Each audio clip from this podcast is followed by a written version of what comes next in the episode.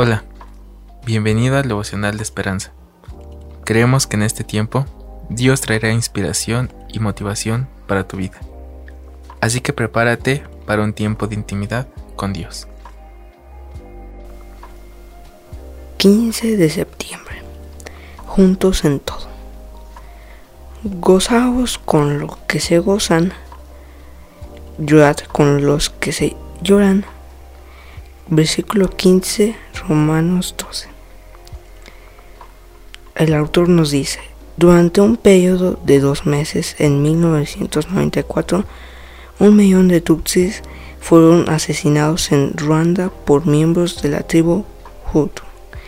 En los comienzos de este horrendo genocidio, el pastor Geoffrey Rubisi habló con su esposa sobre alcanzar a las a las mujeres cuyos esposos habían sido asesinados. Ella dijo, lo único que quiero hacer es llorar, ya que también había perdido familiares.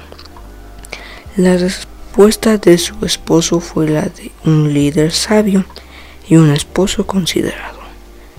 Maya reúne a las mujeres y llora con ellas. Sabía que su tristeza la había preparado especialmente para compartir el dolor de los demás.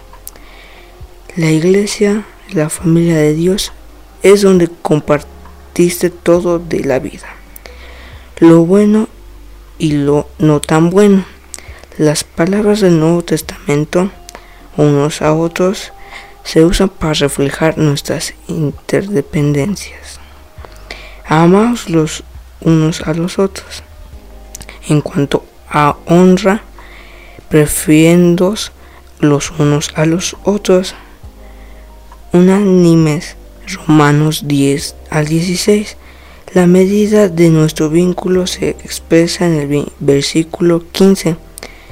Gozaos con los que se gozan, llorad con los que lloran.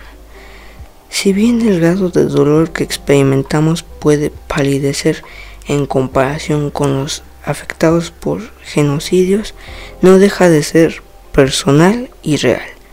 Pero gracias a lo que Dios hizo por nosotros, podemos compartirlo para consuelo y beneficio de otros.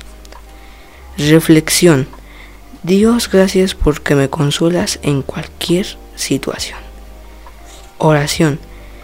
Dios, ayúdame a ser empático con las personas como tú lo eres conmigo. Esperamos que hayas pasado un tiempo agradable bajo el propósito de Dios.